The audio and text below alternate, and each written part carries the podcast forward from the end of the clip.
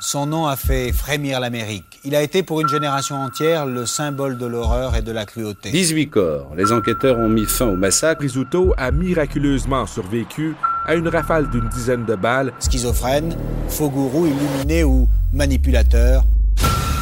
Qui donc avait pu tuer ces quatre étudiants sans histoire? Lui reste impassible comme si depuis le début, ce procès n'était pas le sien. Je venais de me rendre compte que ma fille avait vraiment disparu. Dan, criminologue. Le seul et unique Dan Carosella, salutations.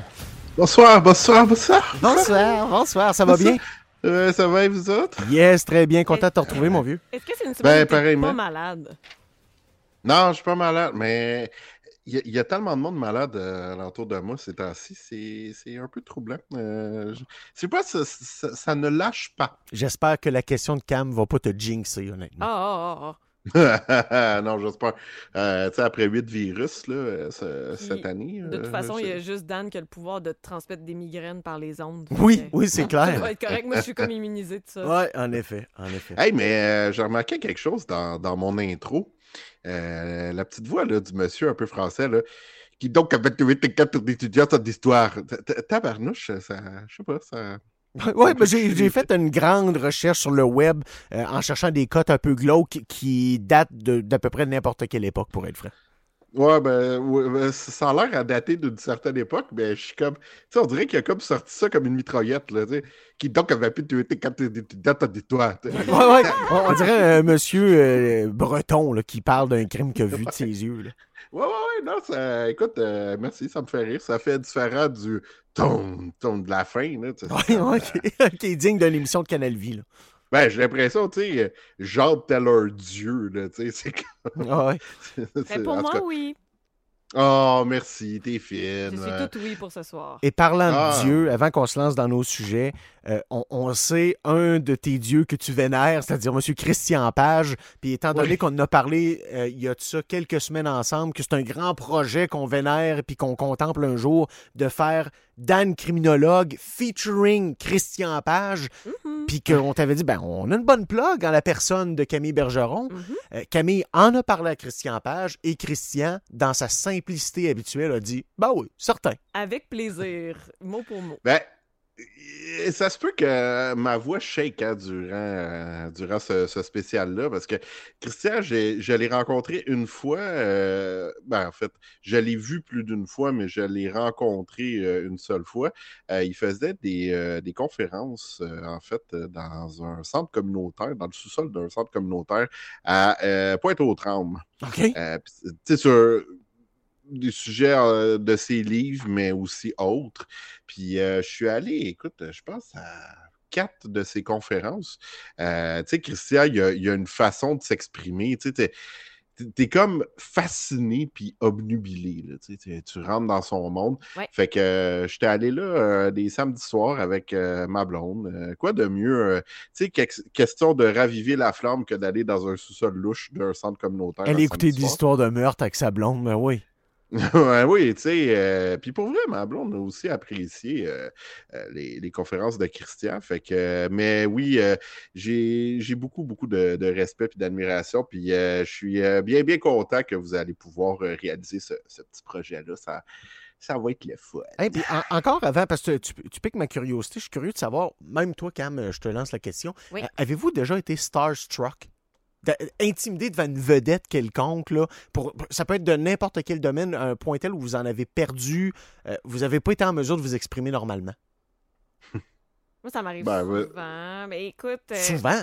Oui, ben parce qu'avec JC, on recevait quasiment à tous les jours de la semaine des vedettes. Là, puis Ouais, des fois, ouais, il y en avait qui s'assoyaient ici, là, devant nous, pour euh, jaser. Puis j'ai toujours trouvé ça méga intimidant. OK. Euh, c'est sûr que devant des. euh, moi, Jean-Luc Mongrain, j'ai vraiment figé. là. Ah, ouais, OK. Ouais, je me sentais petite OK. devant la grandeur de la carrière du gars. là. Ça m'étonne parce que c'est pas de ta génération tant que ça. Non, mais c'est- ben, c'est justement, C'est pas ma génération. Le monsieur était dans une belle époque des médias, a été gros longtemps aussi, dans ma Uh-huh. tête en tout cas, là, de ma perception de l'homme. Ah oui, c'est une légende des médias du Québec, là, Jean-Luc moi, Aime ou aime pas, là. Le petit clin à choix, là, qui est comme, oh, j'ai quelques questions, puis je bégaye, puis je commence dans le métier en plus. Il y a ça, là. Mhm. C'est dans les premières années que je faisais de la radio, là. Ouais, ouais, ouais. Fait que euh, tout ça, pour moi, a été une gigantesque montagne. Je te dirais top 1, lui. OK. Toi, Dan? Ouais, ça m'est arrivé une fois, mais dans le domaine du jeu vidéo, euh, euh, je sais pas si euh, la série euh, Siberia vous dit quelque chose. Non, non, ça me dit rien. C'est des jeux d'aventure. euh, Il y en a eu. De, ben, de mémoire, je sais qu'il y en a eu trois, peut-être quatre, là, mais je me souviens des, des trois premiers. Et euh, j'avais été invité euh, au lancement du deuxième Siberia. Et je suis arrivé devant le créateur qui était, euh, puis je, je dis qu'il était parce qu'il est décédé aujourd'hui, mais le BDiste euh, Benoît Sacal. Et je sais pas pourquoi, puis tu sais, j'avais adoré Siberia, mais j'ai complètement figé. Et au point où je me suis mis à bégayer, j'ai j'ai pas pu faire l'entrevue, pas en tout. Je, ça, je sais pas, je, je- sais pas ce qui s'est passé. Faut dire que j'étais jeune et con dans le temps, mais, euh, mais ça, c'est en tout cas. Mais euh, je, je sais pas ce qui s'est passé. Les, les fils se sont touchés, puis ça a vraiment fait un Joe. Puis je, je, me l'explique pas parce que pourtant, tu sais, euh, j'ai rencontré euh, autant des, des vedettes ou en tout cas des personnalités d'ici que euh, ou encore à l'international. Je sais que, tu sais, euh, Shigeru Miyamoto, Oui, de Nintendo. euh, ouais, de Nintendo. Euh, quand j'étais allé au E3 2004, je l'avais à côté de moi à un moment donné et je me suis mis à sérieusement trembler et suer. Donc, euh, mais tu sais, c'est. Je, je sais pas, tu sais, c'était, c'était peut-être la, la jeunesse ou. euh, mais euh, ouais, ça m'est arrivé euh, avec Benoît Socal, ça a été particulièrement marquant. Tu sais, quand, euh, tu sais, quand tu fiches comme ça, là, puis ap- après coup, tu fais comme. J'ai vraiment eu de l'air cave. Sais, Hmm. vraiment. Fait que, mais bon, je suis sûr que lui, il s'en rappelle pas, mais ouais, j'avais figé euh, solidement. Fait que, Ok. euh, ouais, c'est mon exemple. All right. Hey, on se lance dans tes sujets. On revient sur la dernière semaine des événements à Québec et ce qui a été le point de bascule. Il s'en est passé depuis la dernière chronique criminologie que tu nous as faite. 23 arrestations. Oui, c'est ça. 23 Ouais. arrestations, des oreilles coupées, euh, une balade de coffre de char, euh, Saguenay-Montréal. Il y a eu des affaires dans la région euh, depuis la dernière fois qu'on s'est parlé. Là. Ouais, et puis euh, je vous dirais même que ce que je vous ai dit, parce qu'on a fait un, petit, euh, petit intro la, la semaine passée là, avec, euh, avec la Crimino, euh, justement, sur les événements de Québec. Je vous dirais que le portrait a changé drastiquement depuis une semaine. Ce que j'ai dit la semaine dernière n'est plus tout à fait vrai aujourd'hui. Entre autres, euh, tu m'avais demandé la semaine dernière euh, à quoi on pouvait s'attendre, puis euh, ça va être quoi le, futur un peu de ça? Puis je vous avais dit, tu sais, il risque d'avoir des représailles, une augmentation de la violence et tout, mais visiblement, on, a, euh, on a fait preuve de tolérance zéro euh, au niveau des, forces policières. Effectivement, il y a eu un point de bascule, puis ça, on va y revenir. Euh, mais on s'est dit, on va intervenir, on va intervenir avec force. On va on a fait appel au SPVM puis à la GRC parce que du côté du SPVQ, euh, je pense pas que c'est c'est une question d'expertise. Je pense que c'était une question de, de, RAF, juste d'avoir des équipes. Euh, je pense que c'est une question de personnel carrément. Mhm. Donc, euh, tu sais, on, mais on a décidé d'y aller gros puis de sais, de ne pas niaiser avec la. Là, tu sais, euh, ah ouais, let's go, on fait des arrestations puis toutes les comparutions puis on va aller démanteler ça avant que ça dégénère parce que ça avait sérieusement commencé à dégénérer aussi. Est-ce est-ce que tu penses qu'il y a pu avoir un. un- C'est-tu la pression médiatique, le- le- les, les, les vidéos qui se sont promenées? Il y en a un autre qui a, qui a popé au courant des derniers jours aussi. Ouais. C'est-tu la pression médiatique qui a fait bouger le politique puis qui a ordonné aux, aux forces de police d'agir? Je pense pas. Non? Parce que non, euh, je pense pas que c'est la force médiatique. Parce que l'histoire nous montre que c'est pas ça, les fameux points de bascule que je disais. En fait, quand tu regardes, puis je dis pas que c'est tout le temps ça, le point de bascule. Il y a d'autres exemples que ça n'a pas été ça. Mais souvent, le point à, à ne pas franchir au niveau du crime organisé, c'est la démonstration de la violence. Euh, et euh, je vais vous dire, euh, tu sais, je vais, je vais faire le parallèle avec ce qui a mené, entre autres, sans qu'ils soient nécessairement disparus, on s'entend qu'avec les rafles policières qu'il y a eu au niveau des Hells, les Hells, suite à la guerre des motards, ont énormément perdu. Tu sais, le, le clan s'est fait décimer. Euh, les Hells sont toujours restés, mais il y a eu énormément d'arrestations, énormément d'emprisonnements aussi. Puis après ça, il y a eu les lois anti-gang et tout. Fait que, tu sais, ça, ça a fait très mal. Mais le point de bascule que tu vois euh, au niveau de l'histoire des Hells Angels, euh, puis de la guerre des motards, c'est pas, puis ça, ça a été épouvantable, puis tout le monde s'en souvient, ça n'a pas été le fait que Daniel Desrochers a été tué par une bombe en dessous d'un d'un auto, même si c'était un enfant de 9 ans.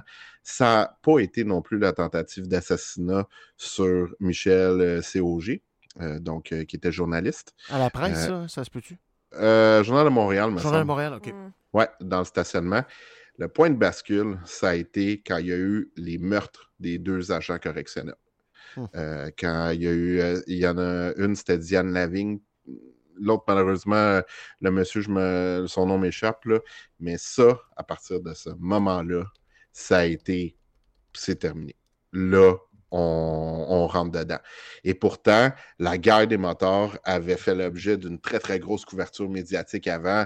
C'est euh, autant la tentative d'assassinat que euh, les erreurs sur la personne, que le fait que Daniel Desrochers soit décédé euh, à cause de, de la bombe en dessous de l'auto. Tout ça, euh, ça a été hyper médiatisé, mais ça n'a pas été ça le point de bascule. Puis dans le cas de, euh, du gang de Picturmel, je pense. Ben, en fait, j'ai envie de vous le demander. Vous pensez que c'est quoi le fameux point de bascule? Ah, le point de bascule. Moi, j'aurais tendance à dire. Ben, écoute, j'ai. T'as un peu débattu ma, ma théorie. Moi, je pensais que c'était. la- m'excuse, des fois je fais ça. Ouais, ben, ben, tant mieux. C'est un peu pour ça qu'on on aime avoir accès à tes connaissances. Là. Toi, tu as fait des études là-dedans, pas nous autres. Euh, moi, moi, c'est Ah, ça a vrai. servi. Euh, ouais, c'est ça. c'est Merci ça. maman d'avoir payé mes études. ça sort. Moi, je pensais que c'était la propagation sur les réseaux sociaux de violences dignes euh, tu sais, de, de l'Amérique centrale, là, tu sais, qu'on qu'on voit Ben- ailleurs puis qu'on pensait pas ici. là. Ben, t'as pas tort. T'as pas tort. Mais j'ai pas Tu vois? raison non plus.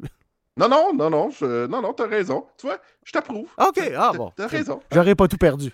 Ça un bac ça, criminaux? Ça se rend pas là, c'est un monde underground, on, on entend un petit peu parler, mais là, ça a été mis au grand jour, là, puis on a même eu, nous autres, euh, la, la- la vidéo ici, ça s'est partagé, censuré, non censuré, puis tout, puis tout. Là. Ouais, ouais, non, mais ça a été ça le point de bascule. Euh, tu sais, euh, oui, bon, on voyait les actes de violence de plus en plus augmenter, on voyait qu'il y avait un climat de tension euh, dans la région de Québec, mais c'est pas ça. C'est le, les fameuses vidéos de torture. C'est le fait que là, il y a des techniques de torture qui soient utilisées. Même on a fait une perquisition, puis on a retrouvé une chambre de torture. Là. Euh, Ouais. Donc, euh, tu sais, c'est quand même pas rien. Fait que je pense que c'est ça le point de, euh, bascule. Que... Puis ça, il va y avoir des répercussions. hein. Euh, au niveau du gang de Pic Turmel, je vous disais la semaine dernière que c'était considéré comme le gang le plus puissant du Canada. Je ne dis pas qu'ils ne sont pas encore puissants, mais je dis juste qu'on a porté un sérieux coup. Mais Du côté de sérieux coup, au niveau de leur puissance à grandeur nationale, pan-canadienne ou locale à Québec? Ouais. Ben là, je pense que, ben, en tout cas, on va dire minimalement local. là. Au niveau national, j'ai aucune idée. Là. Ça, je ne sais pas. je- En, en fait, c'est le- plus la structure de, de ce groupe-là que je ne connais pas. L'affaire avec euh, les gangs de rue, c'est que, tu sais, c'est- c'est pas. Ils ont une structure, mais qui n'est pas aussi bien définie que, par exemple, les motards, la mafia euh, ou d'autres euh, groupes criminalisés. Tu sais, c'est des groupes un peu. Ils ont une certaine structure, mais pas aussi hiérarchisée. C'est ça, je l'ai bien dit. hein? Ouais, hiérarchisé, ouais. Ah, ok, ça sonnait moins bien dans mes oreilles. Euh, donc, euh, mais tu sais, tout ça pour dire que démanteler un groupe comme ça, c'est souvent plus compliqué parce que, bon, Picturmel était probablement la tête dirigeante, mais en dessous de ça, est-ce que Picturmel était la et oui encore la personne la plus influente? Je sais pas. Puis quand j'étais en criminaux, j'ai fait un cours qui s'appelait euh, Sociabilité criminelle. Je vous dirais, le trois quarts de mon groupe ont détesté ce cours-là parce qu'on n'avait pas de directive. Euh, clair. Mais moi, j'ai trippé, puis euh, le prof, en fait, il nous laissait libre. Et une des affaires qu'il fallait faire, c'était de démanteler des vrais réseaux criminels à partir notamment des. des euh, nous, on avait des systèmes statistiques, là, mais euh, des, des- des écoutes qui avaient été faites et tout. Ce c'est compte- bien intéressant. Ben comment, oui. comment des gens qui étudient en criminologie peuvent pas aimer le cours? Ben, en fait, c'est parce qu'on n'avait pas de directive claire. C'est dans le sens où le prof nous présentait des réseaux sur lesquels lui-même avait travaillé. Euh, c'était, par exemple, euh, vol de voiture. Euh, T'en avais aussi, c'était trafiquant de drogue. Et moi, euh, j'avais euh, mon dernier euh, travail de session, ça avait été sur euh, les motards. Donc, euh, en fait, et j'avais développé une théorie, et c'est ça que les, les étudiants n'aimaient pas, c'est que c'était pas du par cœur. Il fallait que toi-même, tu prennes ce que le prof te lançait, notamment à travers les lectures, et à travers ça, il fallait que tu développes tes propres théories. Hmm. Mais il y en a qui n'aimaient pas ça, ils aimaient plus genre, OK, shoot-moi un examen dans lequel je vais te vomir tout ce que tu, je vais avoir lu, là, toutes Ouais, mais parce qu'à un moment donné, on parle de monde criminalisé où il n'y en a pas de loi, là. Fait que c'est de la déduction, c'est de l'analyse, c'est de l'écoute. euh. Ben exact. Puis, mais tu sais, euh, je vous dirais euh, honnêtement, puis là, je fais juste une petite parenthèse. En criminologie, j'ai eu beaucoup plus de par cœur que d'autres choses. OK. Sauf dans ce, dans ce cours-là. Et j'ai fini avec la note de A, parce que à la fin, quand j'ai fait mon travail sur le, groupe euh, des moteurs et tout, pour essayer de le déstabiliser, j'ai développé une théorie euh, et qui était une théorie de, de clic. Et ce que j'ai fait pour déstabiliser le groupe, je m'en suis pas pris au niveau des têtes dirigeantes ou au niveau des gens les plus connus, entre guillemets. Ce que j'ai fait, c'est que je m'en suis pris à des dealers de drogue qui avaient beaucoup plus de contacts à l'extérieur du groupe que d'autres choses. OK, fait que tu t'en es pris, mettons, au pont entre le leader puis les consommateurs puis sa clientèle, dans le fond. Ben, en fait, ce que j'ai fait, c'est que euh, ce que j'ai regardé, plutôt que de regarder le centre, qui était une clique comme telle, où les contacts étaient très redondants, j'ai plutôt essayé d'aller, on va dire, éliminer, entre guillemets, mais ça peut se faire par arrestation, emprisonnement, whatever, ceux qui avaient des contacts beaucoup plus élargis. Donc, par exemple, si, mettons, je prenais une tête dirigeante qui avait les 10 mêmes contacts au sein du groupe qu'une autre personne, l'éliminer, ça ne donne pas grand-chose.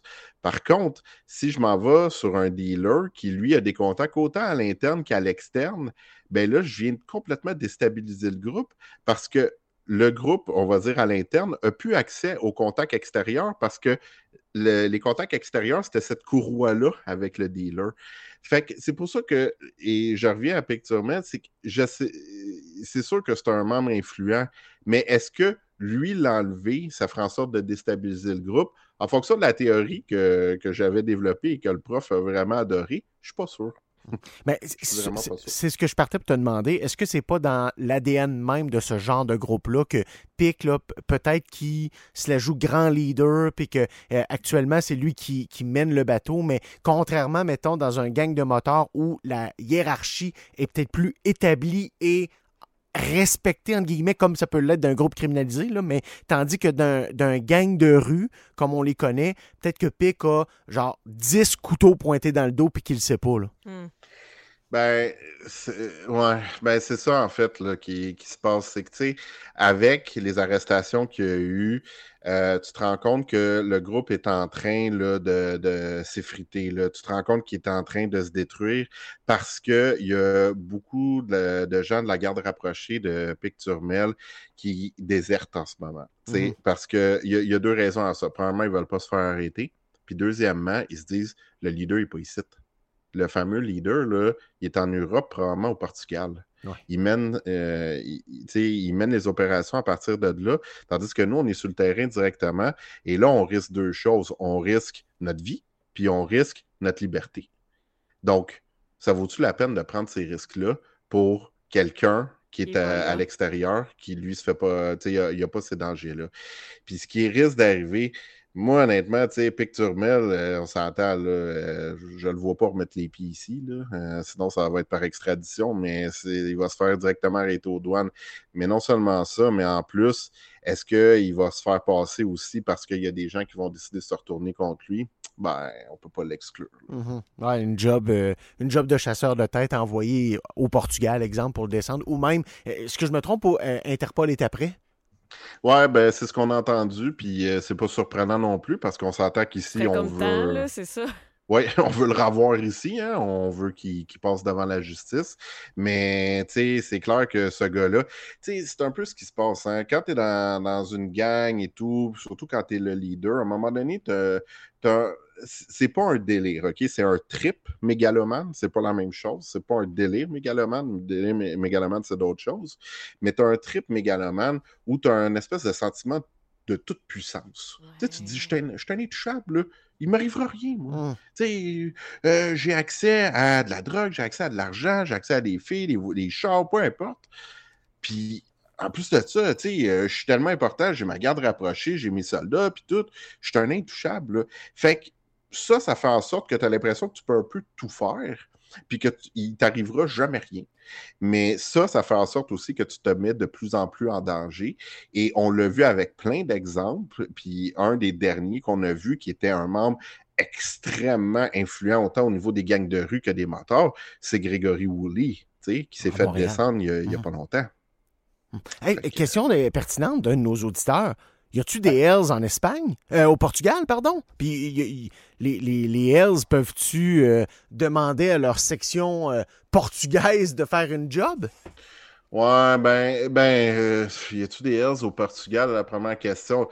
C'est une bonne question. Euh, je vous dirais, ben, je peux pas le confirmer, mais je serais pas étonné. Non, c'est ça, parce qu'ils sont euh, pas mal à la grandeur de la boule. Eux autres, on va en reparler tantôt, là, mais les Hells, Ouais. euh, disons que c'est pas une, une conception euh, euh, pure laine québécoise. Là. Non. Oh non, non, ben vous allez voir, on va parler des origines des Hells tantôt. Euh, non, non, c'est pas du tout québécois, là. Vraiment pas. C'est même pas canadien, là. Et puis avant les qu'on Hells. avant qu'on aille plus loin, parce que tu as vraiment piqué ma curiosité, tu nous as expliqué c'est quoi un trip euh, Mégalomane. mégalomane, mais un Ouais. délire. Elle, elle situe- elle se situe où la différence? Ben, euh, en fait, c'est au niveau de la maladie mentale. Euh, Ah. Un délire mégalomane, euh, on s'entend, c'est euh, ça, ça appartient plus au niveau de la santé mentale. C'est pas, euh, tu sais, en fait, c'est les, des délires mégalomanes, tu vas, tu vas retrouver ça là, euh, au niveau des gens qui souffrent justement de problématiques de santé mentale. Puis ça, euh, t'en as qui, par exemple, vont décompenser comme ça. Euh, t'en as au niveau, euh, exemple, euh, de la schizophrénie aussi.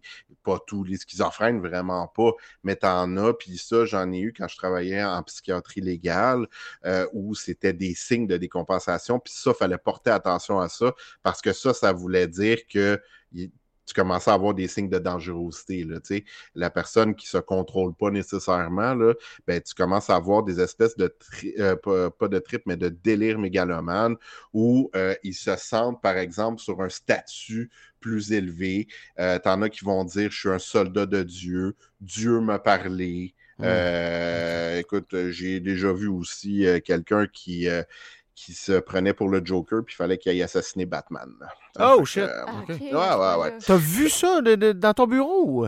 Non, je, je- j'en ai entendu. Ok. Je l'ai entendu de quelqu'un euh, euh, que je connaissais. Mais, euh, mais j'ai déjà vu des signes, des compensatoires de, où, la personne se prenait pour un élu de Dieu ou encore que les anges lui avaient parlé et que là, lui devait euh, s'en aller pour purger la terre de démons et tout ça. Je, ça, je l'ai vu. Fait que souvent, les, les cult leaders, les leaders de sectes sont, sont atteints d'un délire mégalomane.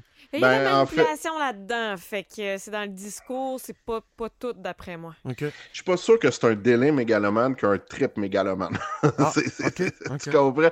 Mais ça peut devenir un délai mégalomane, ceci étant dit. Tu sais, euh, un un n'exclut pas l'autre, mais dans le cas de gourou de sec, je pense qu'à la base, tu sais, euh, s'il y a de la mégalomanie là-dedans, je pense pas que c'est un délire, je pense plus que c'est un trip.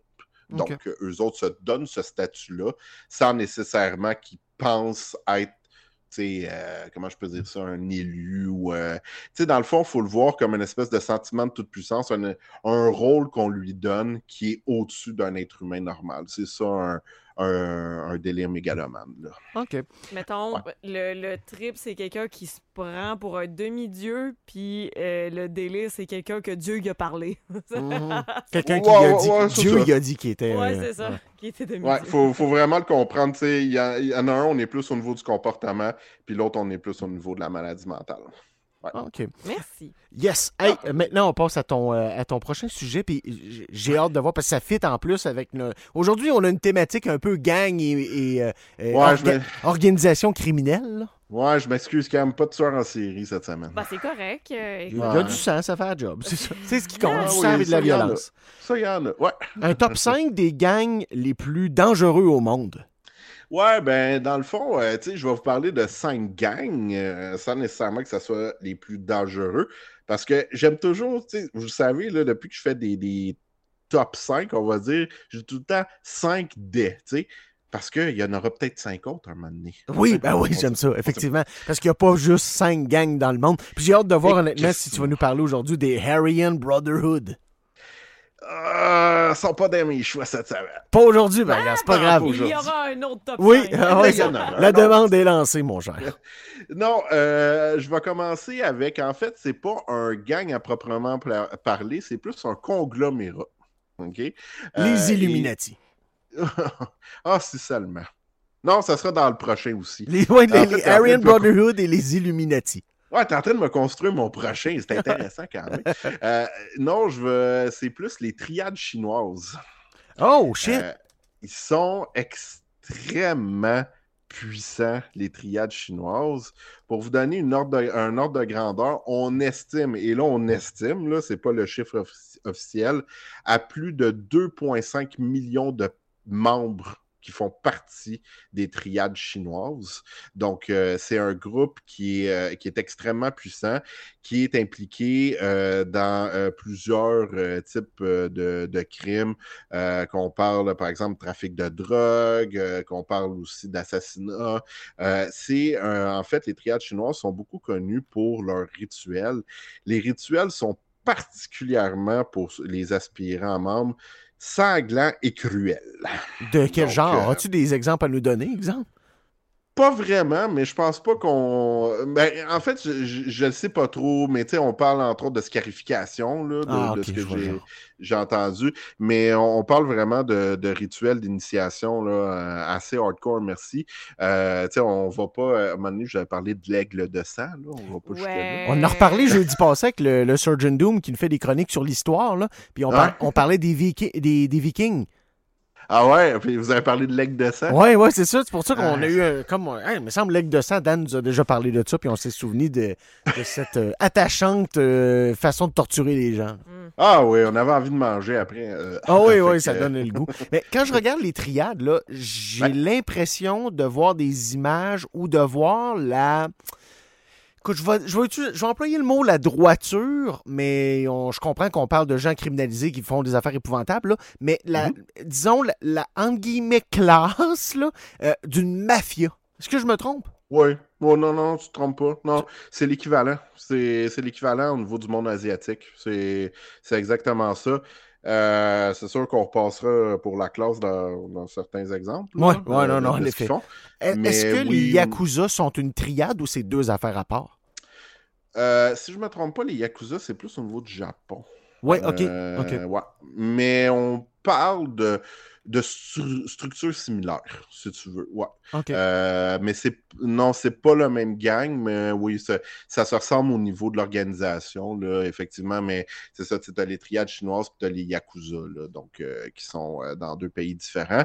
Il y a un autre gang, en fait, on en a entendu parler pour leur violence, qui s'appelle la Mara Salvatrucha. Mara Salvatore. C'est-tu l'émission que vous t'écoutais, dit ça? Cam? Euh, C'est les MS-13. Eh, Non, mais- je sais pas Ah oui, ça, c'est pas la gang hum, El Chapo? Euh, je sais pas si c'était El Chapo, mais ça vient effectivement. En fait, l'origine est, euh, est des- États-Unis, de la Californie, mais euh, ils viennent du Salvador. Donc, Ouais, euh, je, je sais pas si c'est El Chapo, là, honnêtement. non, je pense je pas. pense Le pas. Chapo est mexicain. Non, c'est ça. Non, non mexicain, euh, j'y arrive. Là. Vous parliez tantôt euh, de l'État du Mexique, puis tout, là, j'y arrive. Euh. Avec un gang. Mais la MS-13, en fait, C'est, ça, ça a été créé durant les années 80. C'est originaire de Californie et en fait, c'était des gens du Salvador qui voulaient échapper à la guerre civile qui avait lieu dans ce pays-là. Et ce qu'ils ont fait, c'est qu'ils ont commencé à se regrouper au niveau de la Californie et à créer un gang comme ça. Et comment ils sont fait connaître, c'est à cause de leur violence. Eux autres, c'est sans foi ni loi. Je sais qu'il y a beaucoup de gangs de rue que c'est comme ça, mais eux autres, c'est particulièrement vrai. Ils ont, ils ont aucune pitié pour qui que ce soit. Euh, que tu sois un homme, une femme, un enfant, si tu as y passer, ils vont te passer. Euh, ils sont extrêmement dangereux. Ils sont très haineux aussi. Il y a eu des membres du MS-13 euh, qui ont commencé à arriver, même au niveau du Canada, il y a, quelques années. Euh, donc, on avait peur, mais il semble que les MS-13 sont ici, mais ils n'ont pas autant d'emprise que, par exemple, aux États-Unis ou dans d'autres pays. Mais c'est un gang qui est extrêmement dangereux. Euh, si vous allez voir des images, euh, vous allez les reconnaître facilement parce que les membres sont tatoués à grandeur. À grandeur, ouais, eux autres ont adopté le tatouage de visage bien avant Post Malone. Ah oui, et de loin. Là. Ils prennent toute Euh, la puis- place hein, qu'ils veulent. Oui, ouais, ouais, eux autres, ils laissent pas de peau. Là. Non, non, non. Puis euh, vous allez voir un des signes qui permet de reconnaître un membre de la MS-13. euh, C'est un. en- souvent, MS, ils vont avoir. ça joue? Oui, euh, il y a le MS, puis souvent, ils ont le chiffre 13 aussi. Fait que euh, pour euh, Mara Salvatrucha ou MS-13. Sinon, euh, on s'en va en Russie. Ah! euh, avec euh, notre ami euh, Poutine. Je passe vite, vite là-dessus, mais et puis là, là, attention, là, je vais essayer de bien le prononcer. La Souensevskaya Bratva. Ah oui, eux, ben oui. Hein? OK, Tout eux, le monde oui. sait c'est quoi? Uh-huh. Qu'on- Est-ce qu'on pourrait peut-être appeler la, mafia- la mafia russe, non? Oui, Ouais, exactement. Euh, c'est un groupe euh, de mafia russe. Euh, ils sont extrêmement riches, se spécialisent particulièrement dans le trafic de drogue et le blanchiment d'argent. Donc, c'est pas un groupe, comment je peux dire ça, qui est aussi violent que, par exemple, les MS-13 ou les deux autres que je vais vous nommer, mais c'est un groupe qui a énormément d'influence. On parle d'une mafia d'environ 9000 membres. Ça paraît pas beaucoup, mais ils ont de l'emprise un petit peu partout là, en Russie, là, dans, euh, dans les, euh, les, les affaires, là, dans le monde des affaires et tout. C'est arrivé à quelques euh, reprises qu'on a eu vent de leurs activités via certains joueurs de la Ligue nationale de hockey à travers les, les années. Tu sais, on a entendu. J'espère pas me tromper parce que je veux pas pointer du doigt quelqu'un qui n'a pas rapport, là, mais il me semble qu'à un moment donné, il y avait eu des allégations autour de Pavel Buré.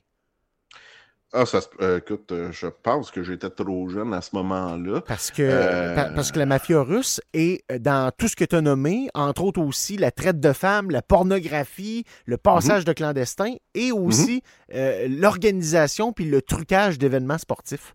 Oui, oui, oui, absolument. Euh, ils sont, c'est c'est très tentaculaire. Ça, c'est très, euh, je vous dirais, caractéristique des groupes mafieux. Euh, tu sais, c'est- ils sont très tentaculaires. Même ici, là, quand tu regardes ça, tu sais, quand il y a eu la commission, euh, entre autres Charbonneau, là, on a vu à quel point c'est tentaculaire. là. Ouais. Ils sont un petit peu partout dans l'industrie de la construction, dans le monde des affaires et tout. C'est un peu leur façon de faire aussi, c'est d'avoir de l'emprise sur à peu près toutes les sphères de la société. là. Donc, Euh, je euh, ouais. Pense que t'as pas tort, euh, JF, autour des années 96, ça se peut-tu? Ça se peut, oui, ça Je ferait du sens. pense, parce que Ouais. je l'ai pogné tantôt en highlight sur Wikipédia, puis je pense qu'il y avait des allégations, effectivement, euh, en ce sens euh, dans sa saison 96. Ah, ça se peut très bien. Mais confirmez-nous 88 670 9098 si mon histoire. parce que J'ai vraiment en tête le nom de Pavel Bourré.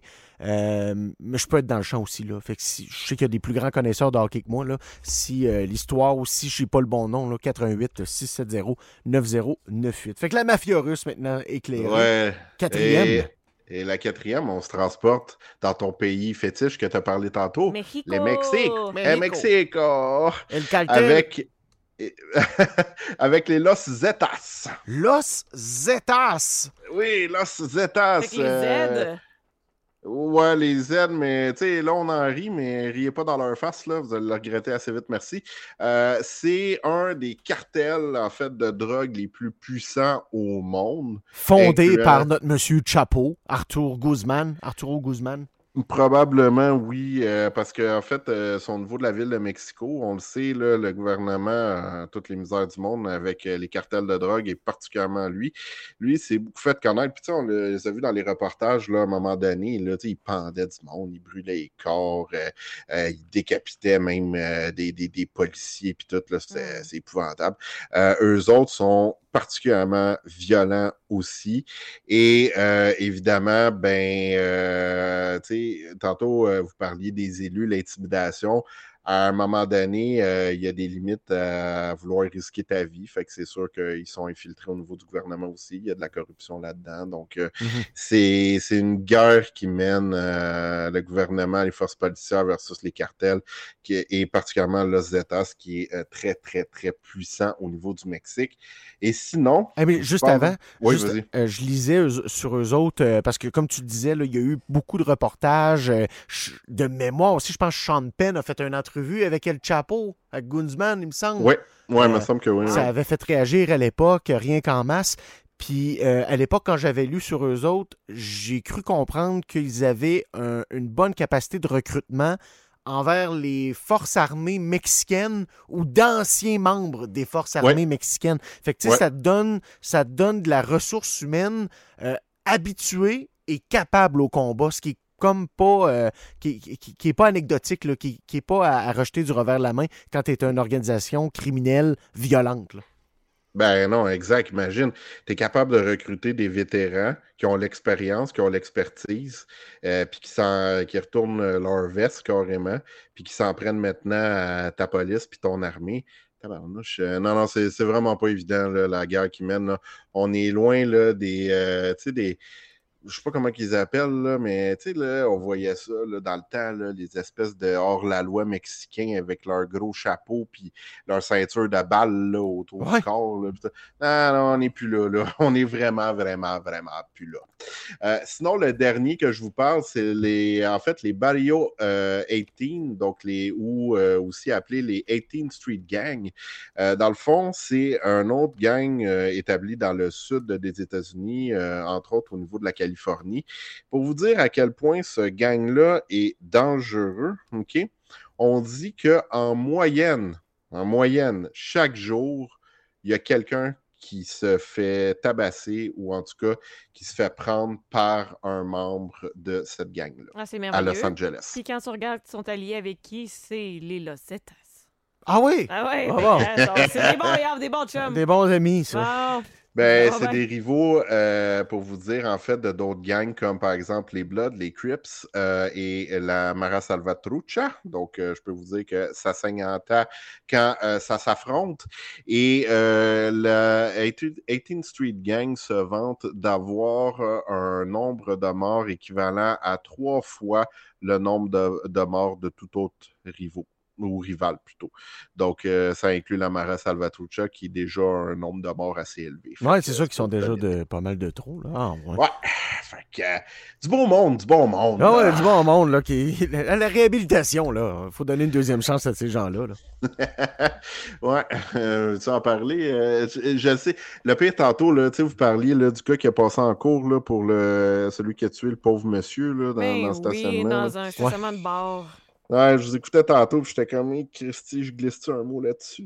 Je, je Ben vas-y, je suis curieux. Écoute, t'ou- t'ouvres la porte. Écoutez, euh, c'est drôle parce que tantôt, j'écoutais Patrick Lagacé qui, a- qui a décidé de ne pas faire une entrevue, contrairement à son habitude, puis de faire un éditorial, entre autres, là-dessus, sur la confiance envers le système de justice. Puis il a pris, entre autres, cet exemple-là. Puis honnêtement, là, tu sais, je l'ai toujours dit, un criminologue, c'est un spécialiste du comportement déviant, mais pas juste de ça. Et euh, j'ai longtemps travaillé avec les victimes. C'est quand même une cause qui me, qui me tient à cœur. Puis je vais vous dire que je comprends totalement la famille du pauvre monsieur. Ben, c'est sûr.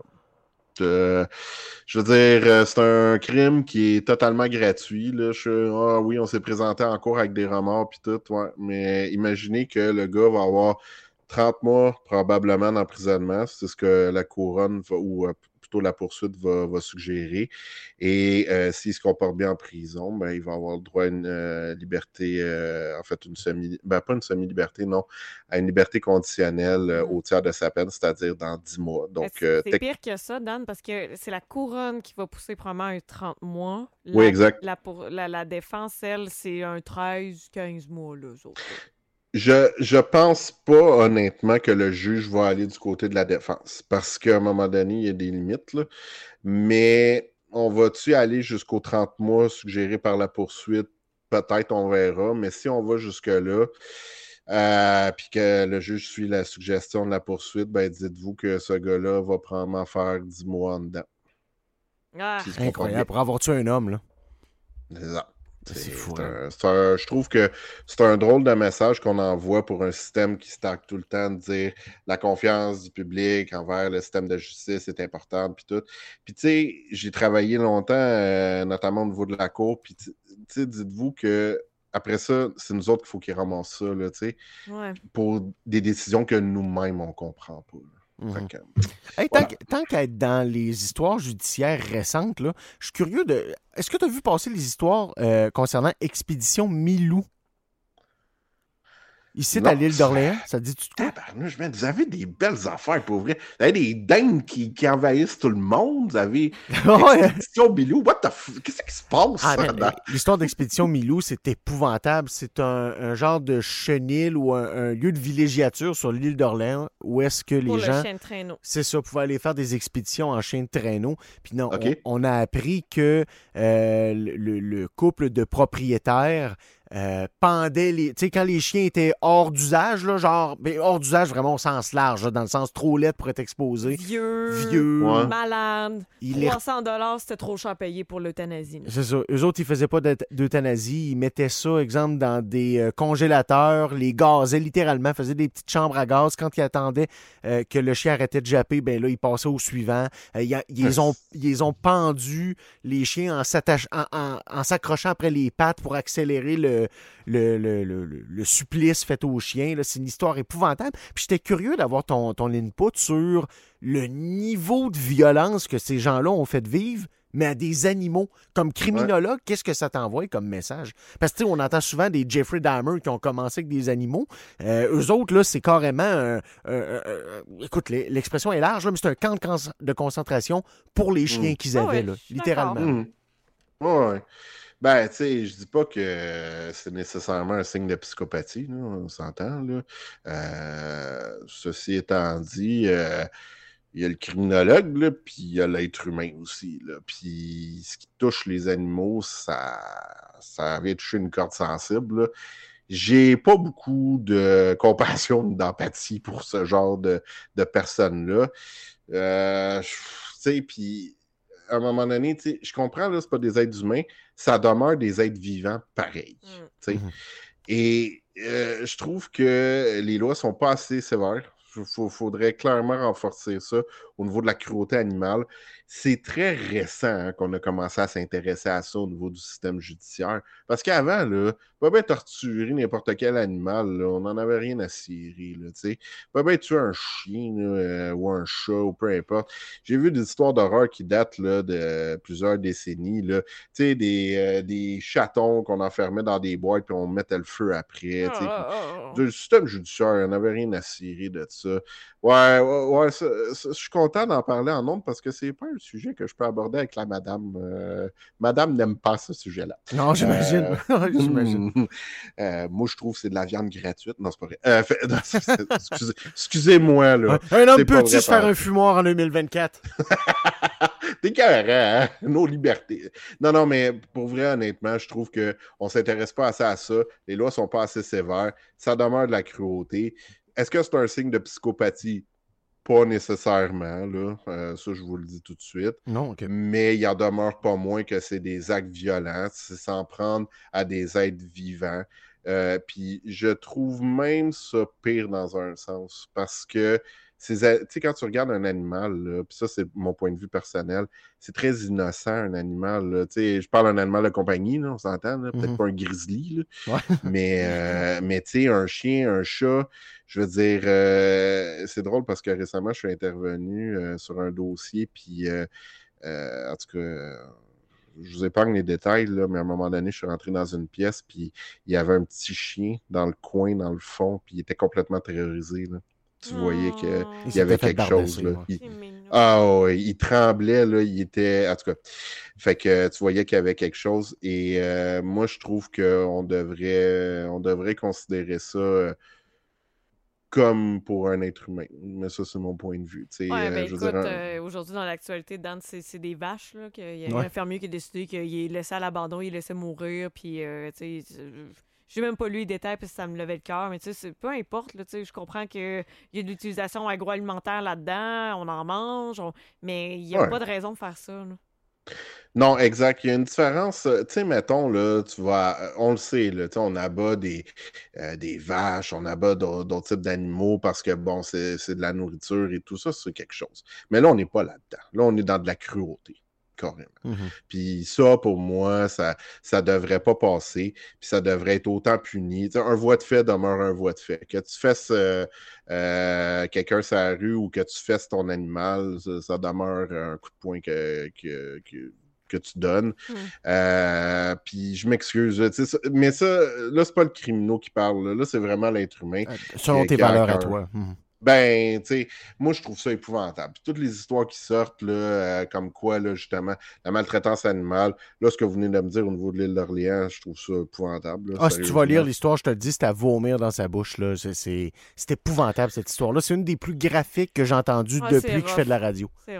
Ben, tu vois, honnêtement, de la, la façon. Moi, je vais, je vais te donner deux points de vue, OK? Je vais te donner le point de vue du criminel là, qui va dire c'est une façon un peu d'extérioriser la violence, de s'en prendre à finalement plus faible que soi. Ils ont la domination sur ces animaux-là, peuvent bien faire ce qu'ils veulent. Anyway, c'est pas l'animal qui va aller à la police pour dire euh, je me suis fait maltraiter puis tout. Fait que c'est une façon d'extérioriser peut-être une colère intérieure, mauvaise gestion émotionnelle, peu importe. Ça, c'est le point de vue analyse.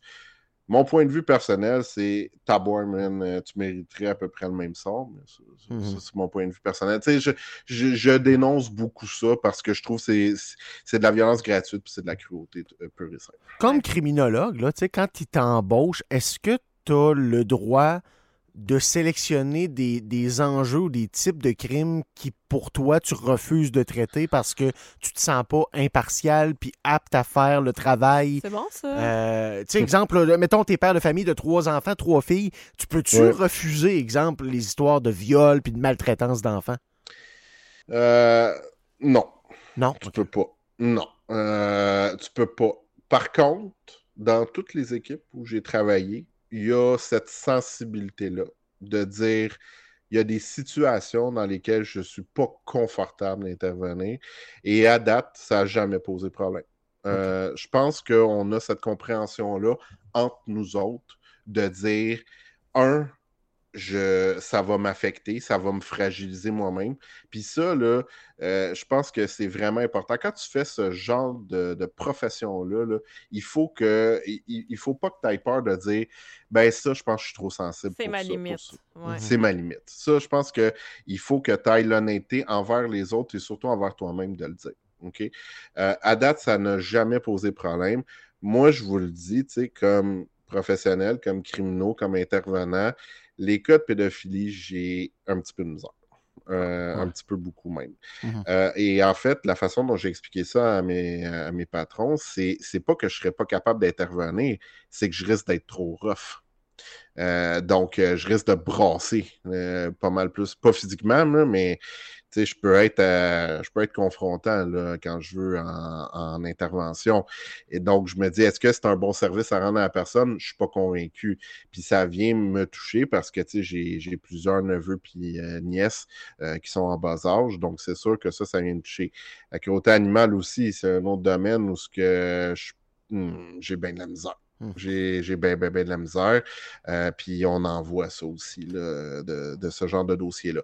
Fait que je vous dirais que quand on entre dans la profession, on ne peut pas mettre cette limite-là. Mais entre les équipes, on a assez de respect entre nous autres pour se dire ben écoute, tel dossier, je serais pas capable de le prendre, peux-tu? Puis euh, il y, a- il y a une belle entraide. À, à date, ça n'a pas été un enjeu. OK.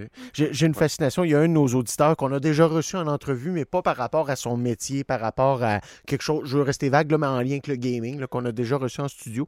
Puis le gars m'expliquait que lui, il travaille pour la police. Je dirais pas lequel palier, mais euh, il travaille pour la police. Puis son métier, à journée longue, c'est de screener des ordis de pédos. Le, gars est, le gars est père de famille. Ouais, c'est un. euh, Je, moi, je suis fasciné, là, fasciné comme euh, mystifié, là, mais comment tu fais? Comment Ouais. tu fais pour arriver à la maison le soir pas avoir les yeux pleins d'eau? C'est un peu, euh, en fait, c'est un peu la question qu'on me pose aussi, à travers toutes les histoires que j'entends. Il y a beaucoup de monde qui me disent comment tu fais, comment tu fais pour dealer avec du monde qui veulent se suicider, du monde qui veulent tuer, du monde qui fait le pas. Comment tu fais pour, à journée longue? Je dirais que à un moment donné, peut-être pas au début, mais à un moment donné, il y a une espèce de carapace qui se fait. Euh, il, y a, il y a une espèce de détachement. Ça s'apprend, hein, ça. Tu sors de l'école, puis euh, t'es tout frais, là, tu sais. Euh, t'es, t'es un peu tout nu, là. Euh, je veux dire, au départ, tu l'as pas nécessairement, mais à force d'être, on va dire, confronté à ce genre de situation-là, là, tu, me, tu me parles probablement d'un analyste, là, euh, de, de ce que je comprends. Ouais. Mhm. Euh, c'est pas évident. C'est vraiment pas évident. Mais à un moment donné, il y a deux choses. Il y a une carapace qui se crée, puis tu te ramènes aussi au pourquoi tu le fais. Mm, OK? Ouais. Euh, et, et ça, ça t'aide à te grounder. Ça t'aide finalement à passer au travers des traumas. Euh, parce que c'est la même affaire, même pour des, euh, des procureurs de la couronne, pour des juges aussi qui sont exposés à des éléments de preuve, à des, des policiers, les premiers répondants, les ambulanciers, qui voient des affaires. là. Euh, souvent, là, j'avais des policiers qui venaient me parler, quand je travaillais avec des patrouilleurs ou des enquêteurs, parce qu'il fallait qu'ils ventilent. Puis des, des fois, là, ils me racontaient des affaires qu'ils ont vues qui les a traumatisés, mais ils me disaient tout le temps je suis là pour une cause, je suis là pour défendre quelqu'un, je suis là pour arrêter la personne. Je- Fait qu'ils se ramenaient vraiment là, au pourquoi qu'ils faisaient ça. Puis ça, ça t'aide vraiment à avoir une tête un peu plus froide, même si ça te touche euh, inévitablement. là. C'était une pas pire parenthèse, hein? Ouais, ben finalement, je pense qu'on va oublier le troisième sujet. là. Ben, en fait, euh, t'as-tu le temps? Si t'as le temps, moi, je suis curieux de savoir l'origine des Hells Angels. Ben, moi, j'ai le temps, c'est c'est plus pour vous. Ah, oui, oui. euh, Ouais, on va le prendre, le temps. Oh, oui. Ah, moi, je suis vraiment curieux de savoir, euh, parce que, tu sais, on, on connaît l'histoire des Hells Angels, euh, grosso modo, du moins dans, dans le paysage québécois, mais Ouais. au-delà de ça, comment ça, ça s'est étendu jusqu'au Québec? Non, non, prenons-le, le temps, Dan. Si toi, tu l'as, on va le prendre. Ah, je l'ai. Moi, moi, honnêtement, là, euh, je fais la chronique radio, là, puis après ça, j'ai comme un petit boost d'adrénaline, là. Fait que, fait que, tu sais, euh, moi, je suis pas couché avant un petit bout, là. Fait que, je comprends le feeling, je comprends ça. ouais, hein? non, mais après ça, je suis comme dans ma salle de bain, là, puis là, je me brosse les dents. By the way, aujourd'hui, je voulais juste vous dire, j'ai des culottes, mais je n'ai pas de haut. Oh, crème, OK, c'est comme journée de, de, de festivité quasiment, là, c'est spécial. J'ai les têtes à l'air. Ah, crème. Ouais, OK. OK. À la fin de la chronique, tu veux frotter tes mamelles sur le, ma- sur le micro, t'auras beau, là. Ben, honnêtement, là, je pense que. Moi, je les appelle les filles, là, mais je pense qu'ils m'écoutent en ce moment parce qu'ils sont vraiment intéressés. Là, Ah ouais, ouais, il Je- pointe vers le Ah, micro. ouais. Il nous pointe Ah du doigt. ouais, il Bon. pointe le micro. Ah oui, Bon. c'est. Euh, donc, euh, tout, ça, tout ça pour dire que.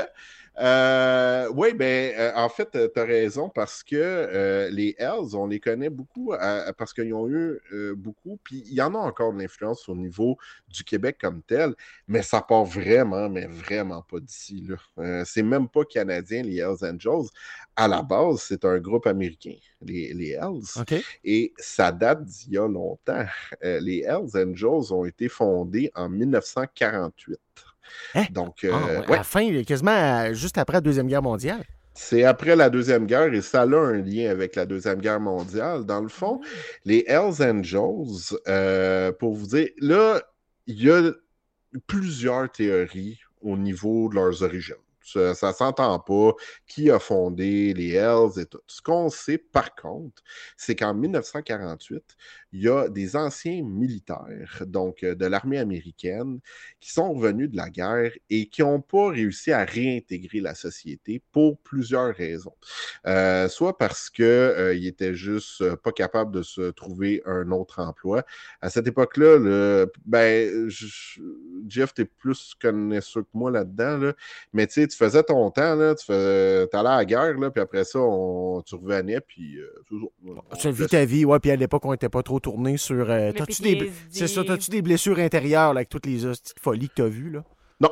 Tu sais, puis juste je le sais qu'ils en ont vu durant la Deuxième Guerre mondiale, là. Mhm. donc euh, euh, non. Fait que eux autres euh, revenaient, puis c'est comme, bon, ben, on te remercie pour ton service, à heure, débrouille-toi. Euh, donc, il y, a- il y avait une espèce de perte de confiance aussi. Donc, c'est des gens qui étaient marginalisés. Euh, et euh, ce qui est sûr, c'est que ça a été fondé au niveau des Hells à Fontana, en Californie, en 1948. Et grosso modo, celui qu'on reconnaît comme le fondateur, il s'appelle Otto Friedli. Donc, euh, c'était un vétéran de la Deuxième Guerre mondiale euh, qui s'est trouvé une passion pour les motocyclettes et qui a décidé de se, ben, en fait, avec d'autres militaires, de partager cette passion-là. Et en plus, eux autres avaient un- une espèce de rejet de la société euh, conventionnelle, aussi un dégoût un peu de, de l'être humain, on va le dire, là, avec tout ce qu'ils avaient vu. Ouais, avec l'horreur, comme c'est ça. Ça. Donc, un rejet de ça. Et euh, grosso modo, en 1948, ce qui s'est passé, c'est qu'au-delà du groupe de Friedli, il y a d'autres groupes de moteurs aussi, qui sont aussi des vétérans de la Deuxième Guerre mondiale, qui ont décidé de s'associer ensemble. Donc, ça, ça a créé finalement des, euh, des groupes euh, criminels, ben, pas criminels encore, mais des groupes de moteurs qui ont commencé à avoir certaines petites rivalités. Puis à un moment donné, on a décidé de faire la paix, puis de créer un plus gros groupe. Et on a décidé de prendre le nom Hells Angels, euh, qui euh, en fait euh, appartient à un escadron de la Deuxième Guerre mondiale qui s'appelait les Hells Angels. La seule différence, puis je vous invite à porter une attention là-dessus, c'est qu'il y a une différence entre les Hells Angels au niveau du nom de l'escadron versus les Hells Angels au niveau des moteurs. C'est qu'il y a un petit apostrophe au niveau de l'escadron.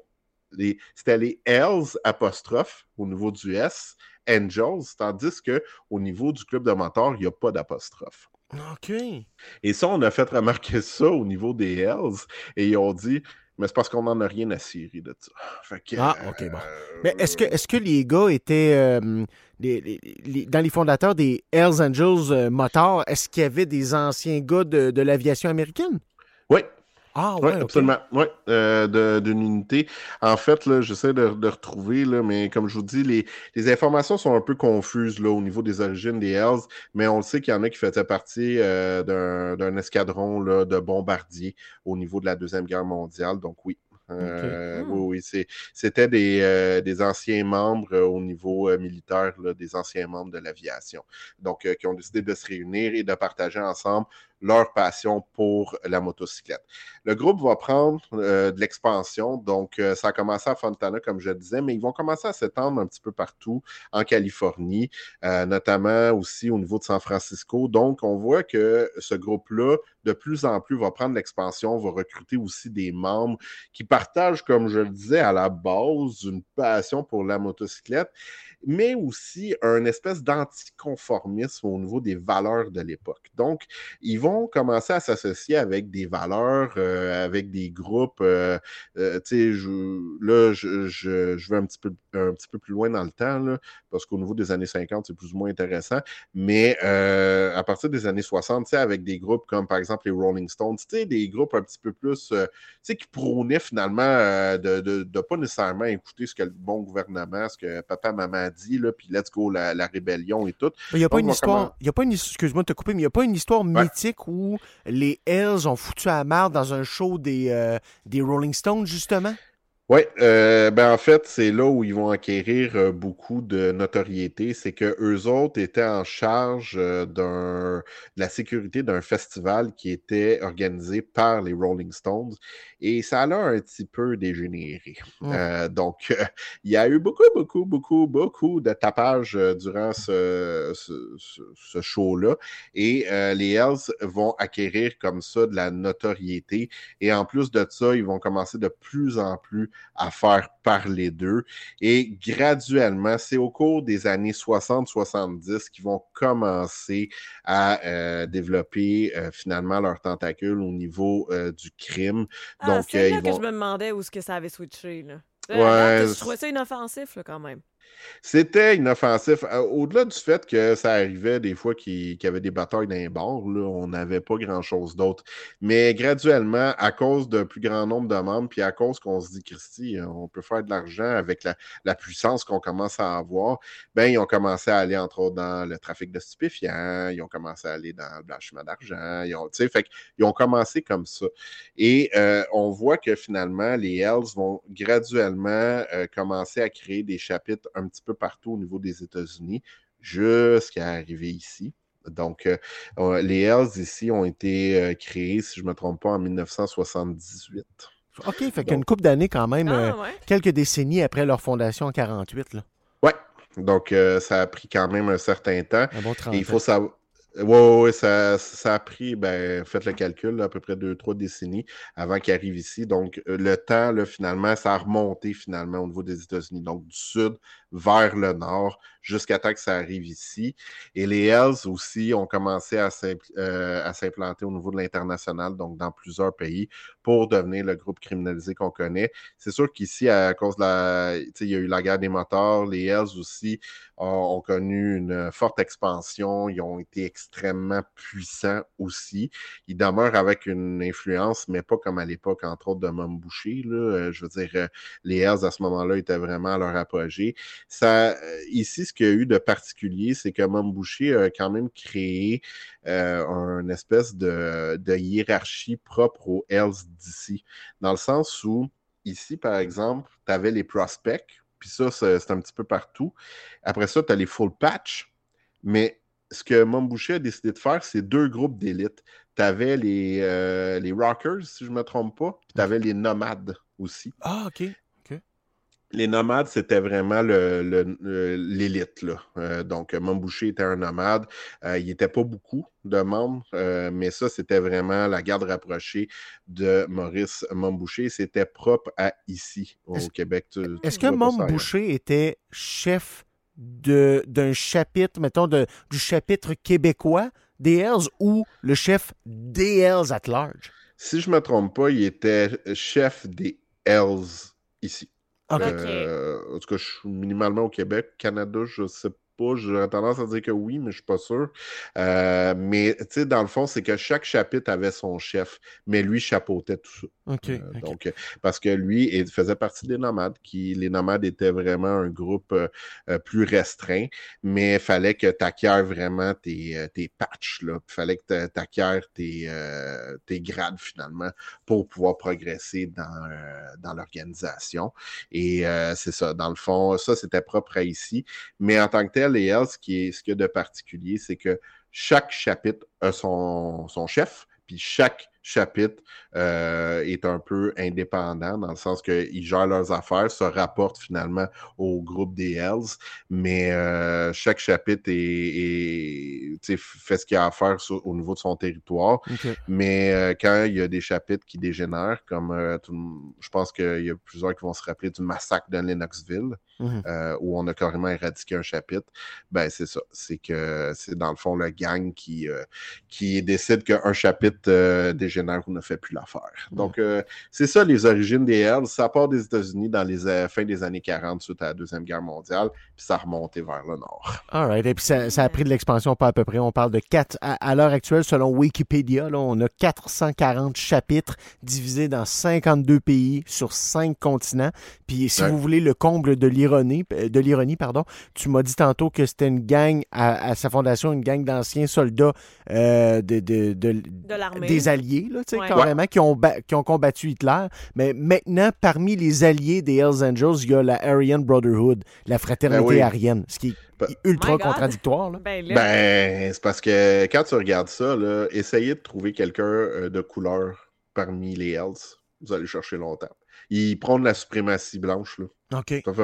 Ouais, ouais, ça fait partie de leur valeur. Ah, OK, OK. Ouais, Hey, Dan, ça- c'en était une bonne encore euh, à soir. Très intéressant. Ouais, ouais, ça, ça a été une pire, hein? Oui, on a, on, a, on a fouillé avec notre petit pinceau d'archéologue, euh, rien qu'en masse, mais j'aime ça, euh, les longues parenthèses, on a le temps de le faire, puis on, on se permet ce luxe-là. Un gros merci, mon ami.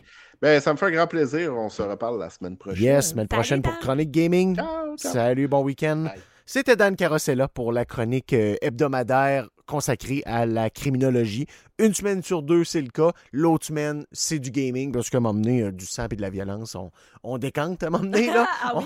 on, on fait autre chose, là, mais euh, toujours le fun, euh, parce qu'il nous emmène autant dans la souffrance que peut amener la torture que les groupes criminalisés comme aujourd'hui. On fait tout- souvent des, des grands tours entremêlés de, de parenthèses à la Spacecast.